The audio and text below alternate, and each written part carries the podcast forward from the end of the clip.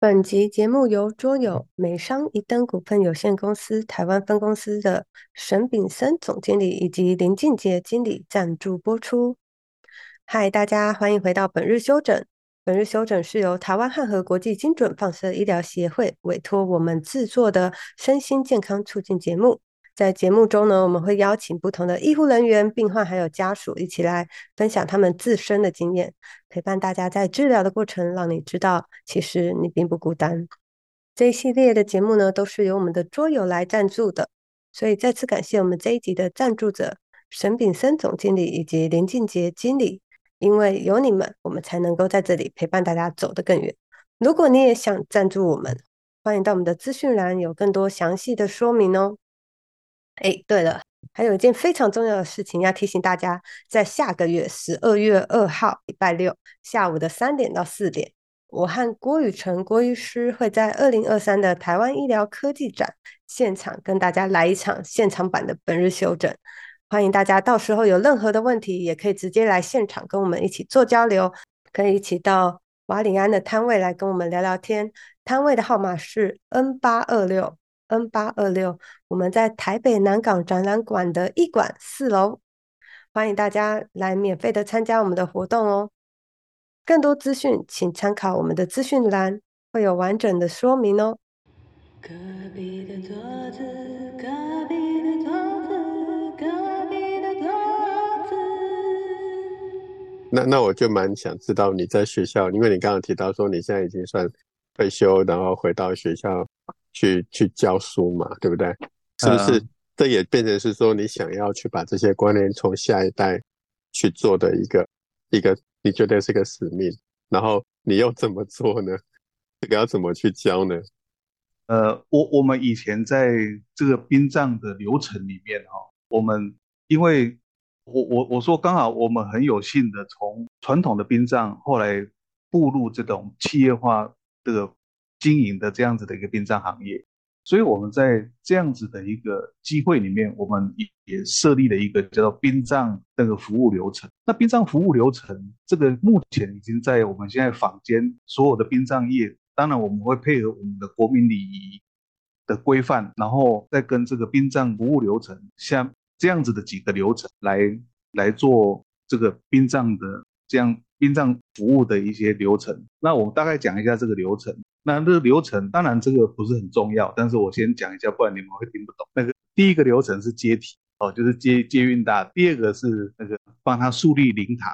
那树立灵堂以后，就是要开协调会哦，要要协调。那协调再过来要联系，我们要去联系厂商，然后再过来就是那个店店里，就是告别式的店，然后火化进塔，后续关。这是我们一开始写的这样子的这个服务流程。这是早期我们在第一阶段时候写出来的服务流程，可是后来我们当然现在学校的教育也好，现在的殡葬行业也好，也几乎都是用这样子流程去服务客户。但是在这个服务流程我们做了这么久以后，我们发觉有一个是流程里面所欠缺的，就是在这个流程之前，它所谓的很重要的一个叫。我们以前叫临终关怀，可是后来我们发觉临终关怀的这个面向太大了，而且这个临终关怀的这个包含的这些安宁疗护啦，哦这样子的悲伤辅导这样子的内容，不是殡葬业所能那个盖刮的，所以我们后来就改一个名称，叫做临终咨询。我发觉在这个临终咨询，它是一个很重要的一个步骤，所以我们现在在学校里面，我我在讲这个。呃，这个叫智商规划里面，我都会讲到临终咨询这一块很重要，而且我会占很多的篇幅在讲临终咨询这一块。那因为临终咨询就是在他当他还是一个病人，家属知道即将面对这个死亡这样子的议题，那我们如何来做临终前的准备？哦，那因为临终前的准备，呃，我刚才前面有提到了，我们要有正确的知识。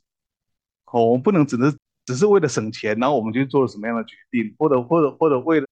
那个听人家说这样很不错，然后我就去做这样子啊，或者是我怕火烧，我就决定我要主张。我我们不能用这样子的方式去去做这些临终前的准备，而是要透过比较专业的引导，让家属在事情还没发生之前，然后就可以先去规划，不管是家属要规划也好，或者是这个。这个即将往生的这个病人他自己的主张也好，就是他们可以讨论，然后决定一个最好的一个方式。啊，这是目前我们在实际执行上面，我觉得我们要努力的部分，在这个临终咨询这一块。可是临终咨询它有一个困难，因为我们传统对于这个死亡的这样子的议题都会有禁忌。尤其我在上课的时候，我会跟那个学生讲，我说，如果你今天遇到一个对象来要求要做临终咨询这样子的对象，是他们家的媳妇啊，病人或是他的婆 或是他的公婆，那你一定要特别询问适合吗？真的可以去吗？是谁叫你来的？是谁叫你那个来询问的？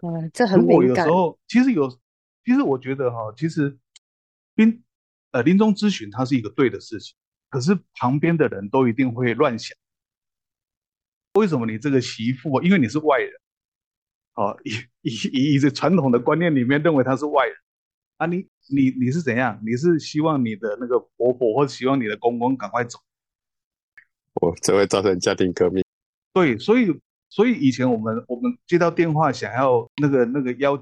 要求我们去做临终咨询的时候，我一定会特别去提到家里面有没有那个禁忌谈，有没有禁忌谈这样子的话题？那是谁请你来的？那如果今天他是他自己的儿子女儿，当然比较没有问题。嗯，因为我们曾经遇到，我们去家里面要去谈这个，因为是婆婆已经病危了，可是去家里面是被公公赶出来。哦，因为他的先生一定不会不会承认他的太太即将即将往生，对不对？因为他不舍，是哦，所以第一个步骤我们一定会先确定说是谁请你来谈，要求来想要来谈这个事情。那如果没有机会，那当然 OK，我们就去。那如果有机会，我们可能要要找别的地方谈，是不是在家里面谈，还是去外面谈？所以我我们发觉，如果我们有我们会出入医院，各位常常看到现在有一些那个大医院下面都有一些咖啡厅，对不对？对。现在咖啡厅里面有很多是殡葬业者跟家属在的。哦，真的。对啊，对。那个我看那个下面那个 Starbucks 里面有很多，你看到那个穿西装打领带在那边跟家属拿着那那个卷宗在那边谈的。很多都是在做临终前准备的哦，这样子的一个一个一个洽谈。所以，我我我有一些印象是，就是好像会有一些殡葬业，他你们会在急诊室，然后或者是在什么加护病房外面，就是可能会在那边等。像所以像这样子，它算是一个诶临终关怀的钱的一部分吗？还是也有听过人家讲说？是在然后各家业者可能他在抢生意或者是什么的，这样是不是我们有点误会？还是呃，其实其实没有错。以前我们的想法都会认为，我们临终的客户从哪里来？对，哦，当然在家里面自然往生的也有，那不然就是不然就是可能从医院，然后后来就是往生了，那需要业者去服务，对不对？所以有很多传统的业者，或者是不管什么，反正只要是业者，就会想说，我的客户的来源是从这个，因为他死掉了，不管在哪里死掉，尤其在医院死掉的可能也很多，所以我就就会想说，我去那边守株待兔。对，所以你看以前那个医院的太平间，有人会去承染。对，哦，以前早期会有有人去承染医院的太平间。对，那也有一些这个。这些殡葬的业者会去医院那边，整个去那边看有没有人需要服务的，或者是那边发传单。哦，以前我我曾经遇过有一家有一家那个在卖生前契约的那个业务人员，那个那个人员真的太可爱，那个真的，我想应该是新进人员。他在那个医院的那个停车场，在那个停车场每一个车子。坐上面都夹生成契约的传单。天哪，天哪，那个真的是可能会遇到真的需要的人，是对他们的那个公司的形象打击应该更大。这个是没有做员工训练吗？没有，有时候有时候这这些这些业务人员真的有时候新进的人，他们的想法很单纯。为了 要业绩，所以没办法，他就只能想说这个最多啊。然后甚至也有去社区每一个那个信箱都投生年契约的传单的也有啊。嗯，对。哦，那现现在因为呃以前有人会去承揽医院的太平间，是。那因为从民国一百零六年开始，就是有一个法案，就是殡葬业者要退出太平间。哦。以前以前他们在太平间里面，太平间它有灵堂，它有。礼厅可以在直接在医院的太平间就出就出告别式哦，原来如此。因为它因为它下面有冰箱哦，所以他在在那边树立灵堂，在那边呃呃举行告别式，然后直接从那边医院就出殡了。这以前有这样子的一些是设施，可是在这个一百零六年开始，就是政府它就有一个法案，就是这些业者他不能在医院，医院他说医院不能医生又医死，所以说要让这些殡葬设施退出太平间。嗯，那退出太平间以以后，呃，当然有一些业者他有一些是被动的，有一些是可能这个家属因为家里面可能被哪一家公司服务过，然后他希望那个家里面有人病危了，那希望我想要了解，那你到医院。来谈，所以医院里面也会有这些业者去那边谈，有一些是被动的，但当然主动的也是有，主动去那边招揽生意的当然也有，但是可能比较不多。这也难怪，我最近发现有大部分的生命礼公司，他们的公司的一些灵堂等等，都会设在医院外面的附近的办公大楼或者是。透天的房子，就是因为有这个法案的关系。对，那本来本来它是在医院里面，那后来现在都设在那个附近。那当然，现在我们国内对于这种这种私人的这个会馆，呃，并其实这个私人会馆要设立并不容易，所以现在有很多会馆都还算是违法的状况。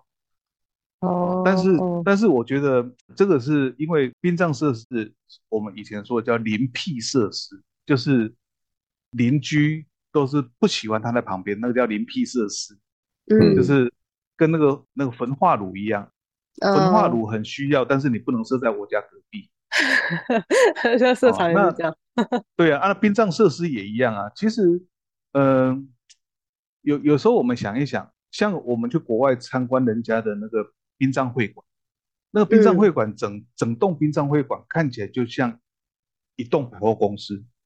啊，嗯，哦，它它一二楼是接待的厅，是告别式的礼厅，可是它的大体它是放在三楼，嗯，所以它整个楼层的安排设计非常的光鲜，非常的漂亮，非常的整齐，所以我们都知道殡葬设施很需要，但是你不能设在我们家隔壁，所以。我们现在的法令，它虽然开放的私人殡仪馆可以设立，可是没有人敢核准。哦，是是是。哦，那个施行施行细则，没有人敢核准说你，我同意你在这个地方盖。所以有很多有很多现在的这这些那个殡葬会馆，这些私人的会馆，都是有一点稍微有点半违法的方式在经营。了解，原来如此。哦，那可能每年都要被罚款啊，都如果有人举报，他就要被罚款。可是这个东西好像它有存在的必要。是，我我分享一个我之前的一个案经验呢，哦，就是几个月前我到台北去那个癌症希望基金会，他们 Hope 他们邀请我去演讲，那我演讲完了以后，下半场就换一个。鼻咽癌三十几岁的男生，他上去分享，分享什么呢？他分享他自己办了一个叫生前告别式，他帮他自己办了一个生前告别式，然后怎么办呢？他就是真的自己写那个帖子，寄给他想要邀请的亲朋好友，然后真的是白帖哦，然后要求你来的人都要都要给白包。我说哇，那个实在是太。太创新了哈，他但是他讲的东西，他讲的理由，我觉得还蛮有趣的。他说：“我为什么要让其他的人来帮我决定我我我过世了以后的那一个告别式要怎么办？那也有可能就像刚刚英俊哥讲的啊，今天如果我没办法替我自己做决定，那我的家人可能就是在一个违法或者是环境很不好的一个一个一个一个场所底下，就去就是按不是按照我自己的的的期望去把这个生前告别式给办完，然后白包还不是自己拿，那他就决定了租了一个餐厅，然后那个餐厅就布置的就用他自己想要的方式，然后去邀请亲朋好友来。他一开始每个人接到那个白包来参加一个还没过世的人帮自己办的生前告别式，总是心里就是觉得怪怪的、毛毛的。我要跟你说恭喜吗？也不对。然后我要跟你说难过吗？啊，你又活得好好的。那我到底是要用什么样的心情来参加？这是过去的人从来没有经历过的事嘛，对不对？对。但是来了以后就发现说，哦，竟然还有饮料、有披萨、有炸鸡、炸鸡腿。然后前面还伴着音乐，然后这个人他自己弹弹吉他，然后跟大家玩游戏。然后我我生前我我最喜欢就是桌游，我跟大家一起玩游戏，然后大家就就在开开心心的的的情况下，然后就一起把这个活动给办完。然后最后在他把他自己的遗嘱，他希望他之后怎样怎样怎样，这个东西要给谁，那个东西要给谁，以后要用什么方式去做，他都在那一个环境底下。把所有的事情都交代完毕，那他才心满意足的，大家才心满意足的去结束这个活动。那我就问他说：“那你从办完到现在又过了多久？”他说：“已经过了五四年还是五年了。”哇！所以，反正我就问他说：“那你有没有想过哈？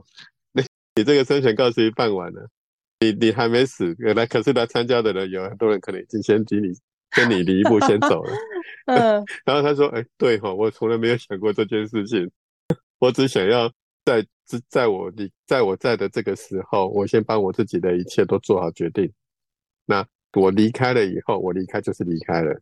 那我离开的那一当下，怎么处理我留下来的身体、留下来的金银珠宝，哦，都跟我无关。反正我已经把我该做的、我想要的都都已经做完，都交代完了。那我离开就是离开了。”哎，我觉得这想法也不错啊！我不晓得英俊哥你怎么来看待这样的一个一个想法？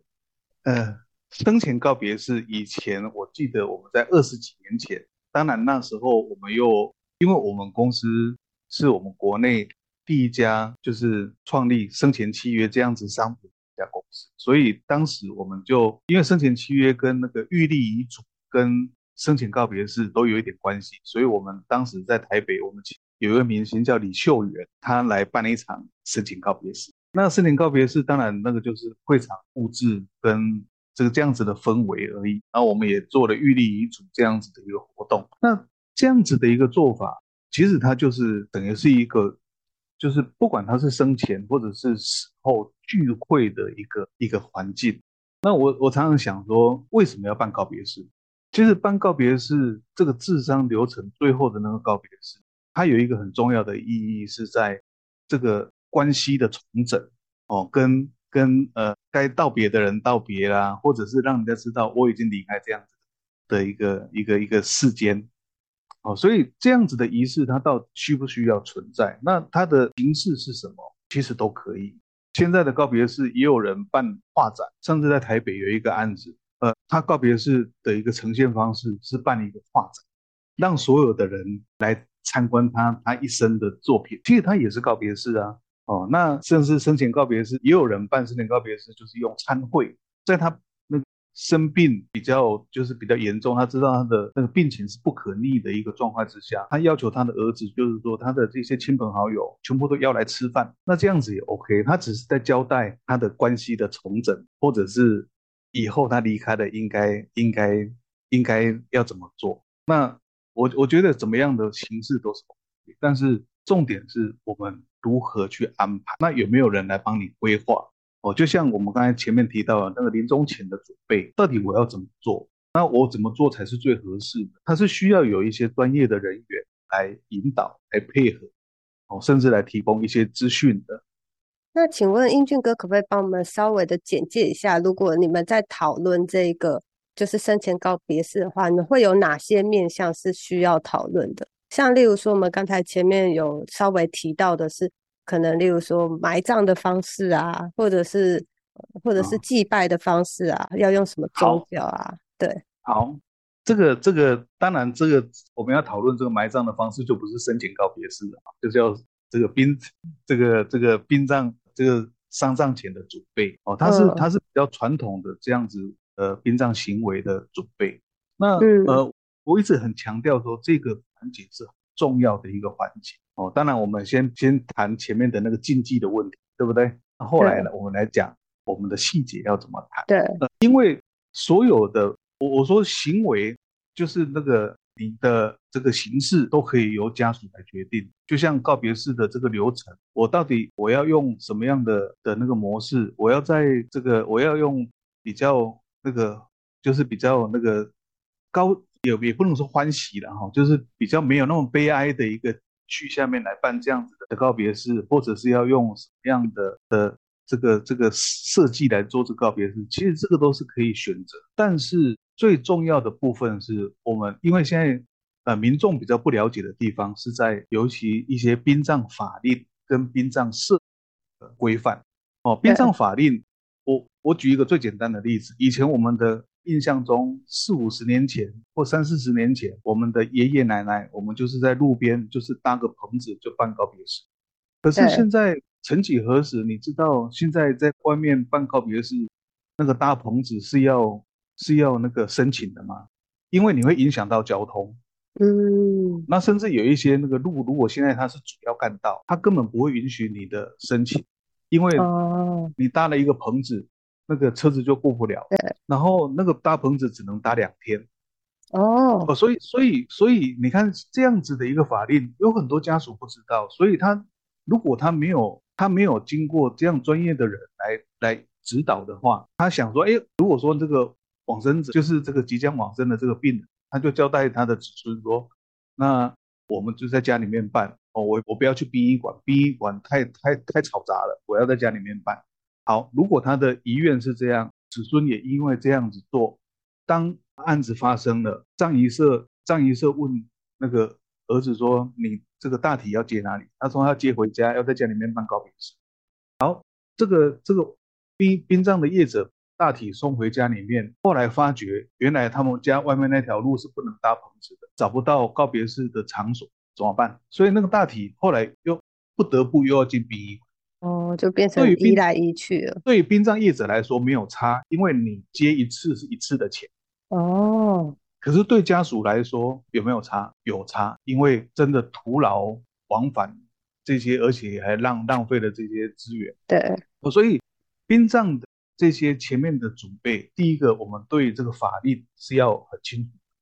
哦，就像前一阵子那个 COVID-19 的一个状况，哦，那个到底要不要二十四小时之内火化？那当然那个是另外一个议题，那个议题还蛮大的哈、所以，所以如果我们对法令不了解，就会造成了很多的困扰。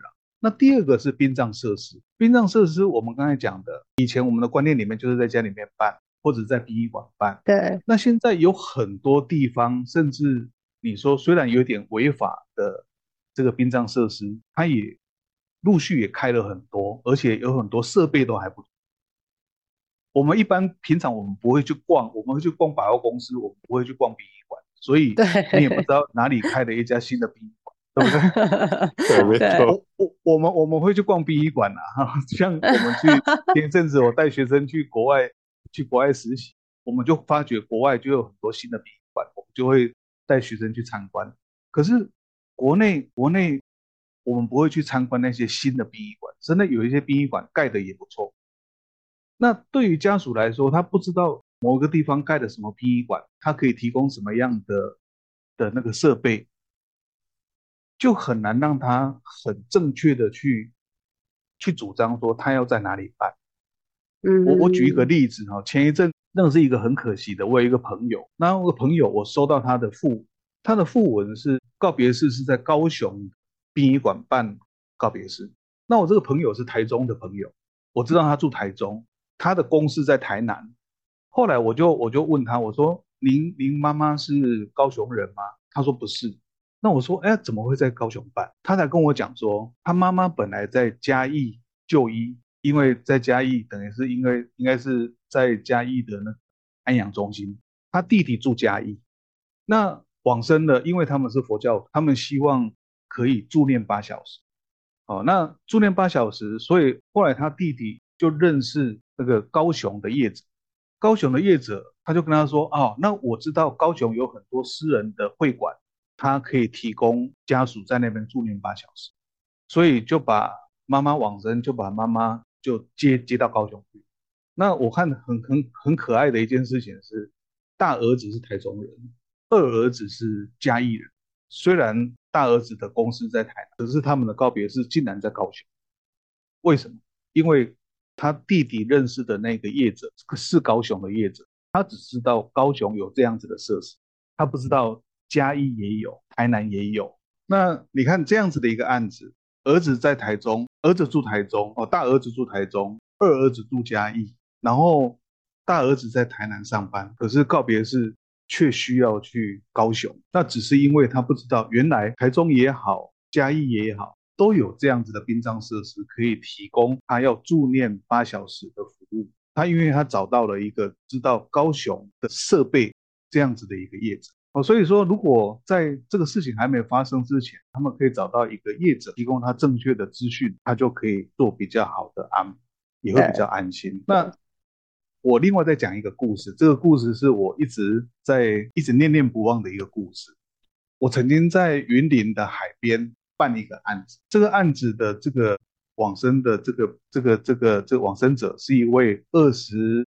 二十八岁的一个年轻的小伙子，嗯，然后他的爸爸妈妈都是国小老师退休，都七呃七十八岁跟七十四岁。那当时我接到这个案子，他要做临终咨询的时候，我先确定一下，因为打电话来的是这一对老夫妇的女婿，我先确定一下是谁要求要做这个临终咨询的。嗯，这个他女婿说是他他的那个岳父请他打这个电话。那当然他有这样子的一个。一个需求，我们就去，因为是等于是王者的爸爸，哦，他他希望去做这样子的临终咨询，那我就去去到了那个这个这个他们家，他们家当然去到他们家，他们也很客气，他们一开始问我说，那个请问你要喝茶还是喝咖啡？我说我喝咖啡，谢谢。好，那后来我们就开始讲，我就讲了这些殡葬的流程，大概跟他讲一下。那当然，他是他们要要在家里面办这场告别式，可是我整个介绍完了以后，他的女儿提出一个问题，他说：“经理啊，请问你好像说，如果晚辈往生，父母不能哭，是不是？”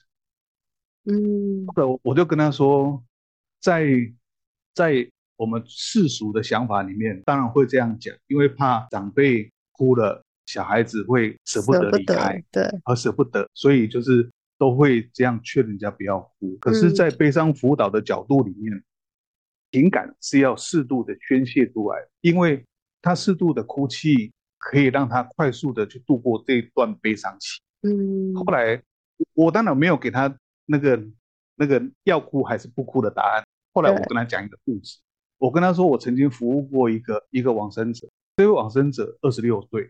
他是因为一个客运的一个一个车客运的一个火烧车事件往生的一位一位年轻人。这位年轻人二十六岁，我刚才讲他二十六岁，他是一个连那个蚂蚁都不忍心把他弄死的一个这样子的一个这么这么善良的一个年轻人。所以当他死掉的时候，尤其又遇到这样子的意外死掉，所以他们的家人肯定很难过。所以当然遇到这样的事情，他们的家人就去问一些我们传统的这些术数啊，去问那些那个不管是关洛音啊、灵媒啊，去问。后来他们得知说，他们跟他转述了说，因为他的儿子是是天上的星宿，是天上的神，那只是因为那个来我们这个世间哦，那这来这个世间，因为成成缘已经了了，又回到世间去，又又回到天上去复子。所以我相信这个他的那个小孩子啊，我就直接称他小孩子的名字。我说，所以我相信那个雨鹤也是天上的星宿。有一天他真的缘分尽了，他也是回到天上去父子而已。所以我们应该要祝福他。嗯，好，我这样讲完以后，那对那对那个老老夫妻他就点点头，所有的家人大家都点点头。整个后来过了大概一个礼拜，真的那个那个雨鹤已经就是在半夜的时候走了。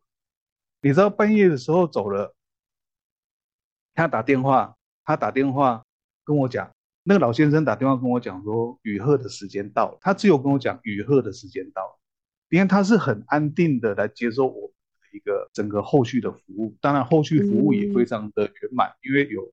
大家的合力帮忙也都很圆满。那我我最感动的一件事情是，后来整个服务完了，我到他们家去，因为要最后要结账嘛。我要去结账的时候，老先生看到我的车子开到他们家门口，他赶快进去。进去了以后，他做了两件事情。嗯，一般来说，其实我们到了人家家门口，就是会来迎接我们，对不对？对。但是那个老先生进去做了两件事情，后来我才知道，我进去到他们家客厅。第一件事情是他交代他的太太切一盘水果出来。嗯，那第二件事情大概过了十分钟，他的女儿从外面的那个应该是那个是那那种咖啡厅买了一杯咖啡回来，因为他知道这个殷经理要喝咖啡。对，我觉得这个是很难忘的一个一个真实的案例。但是我也强调说，其实临终咨询真的很重要。嗯，其实我觉得。他们已经把你当做是老天爷派来帮他们忙的那个人，是等于你是在你是在帮老天爷行使老天爷希望你做的事情。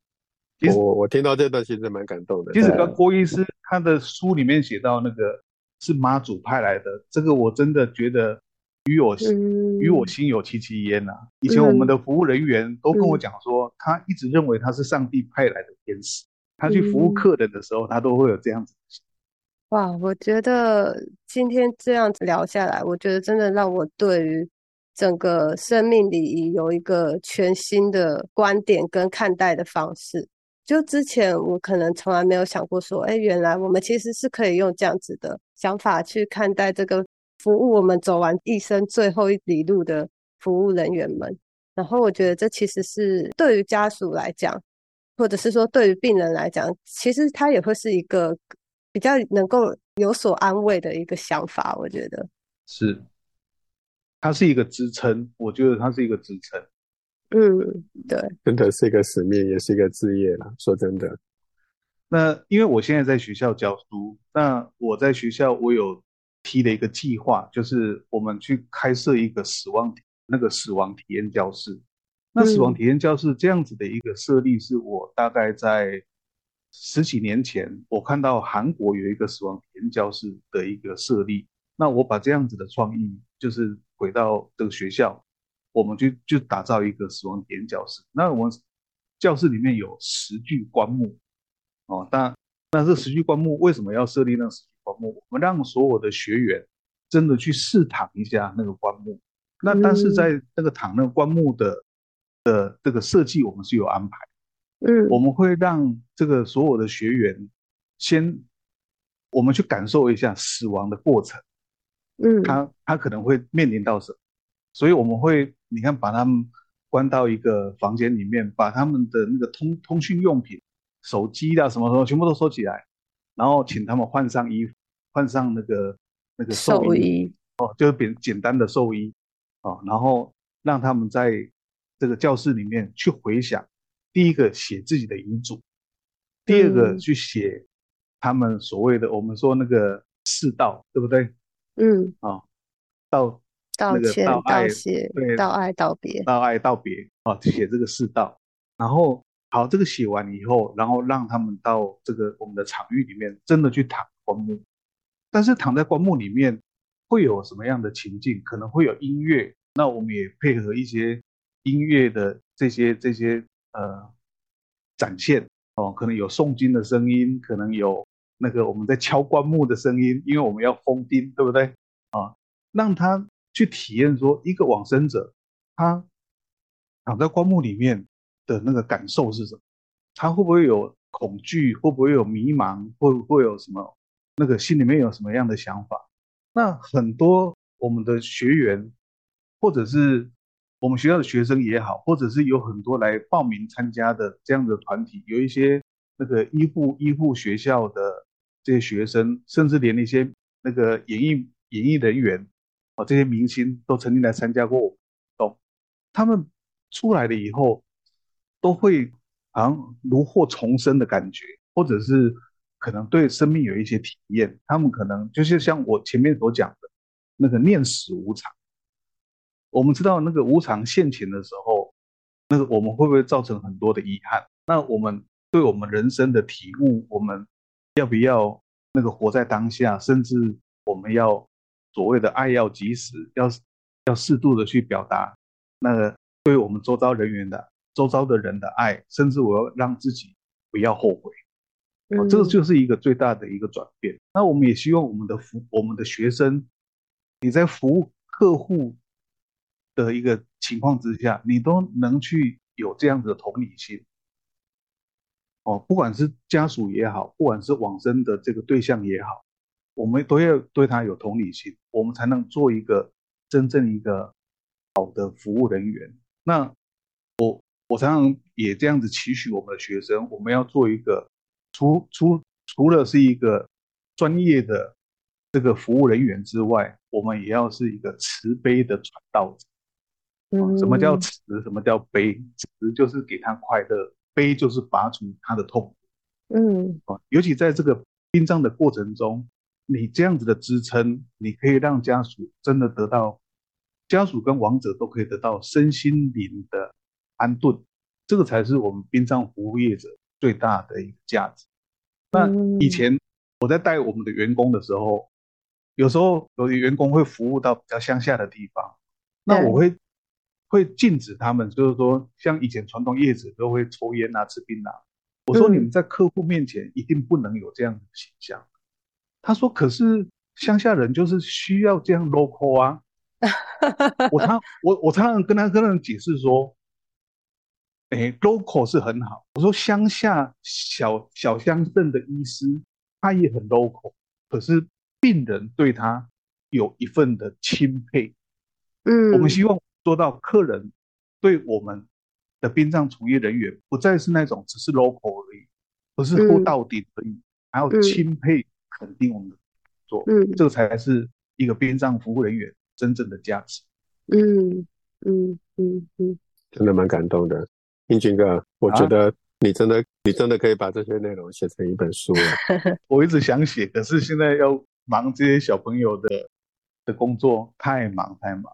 招生，真的，呃，要招生又辅导，嗯，又要写计划，嗯，郭医师的精神让我们很佩服了哈。其实我我那个看郭医师这本书，我觉得我看到这本书，我都觉得说，尤其是在第四章节、第五章节那个部分，比现在很多坊间用的这个悲伤辅导啦、临终关怀的教科书写的太。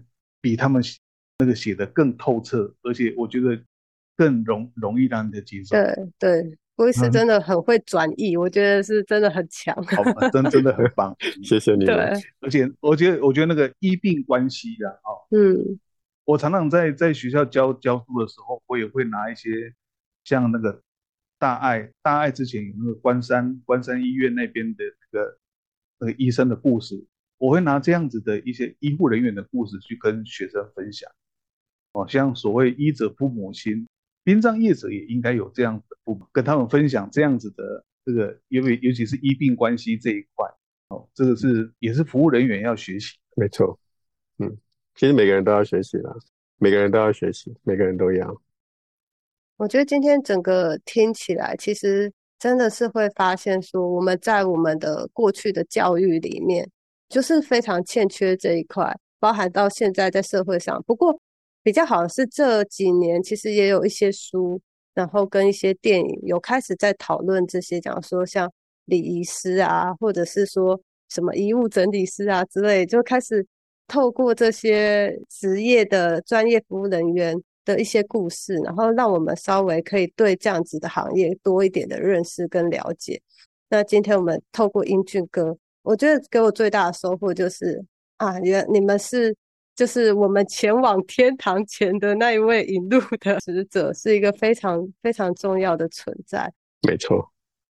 然后也会像郭医师今天分享到生前告别式啊，还有我们聊到各种不同告别式的可能性。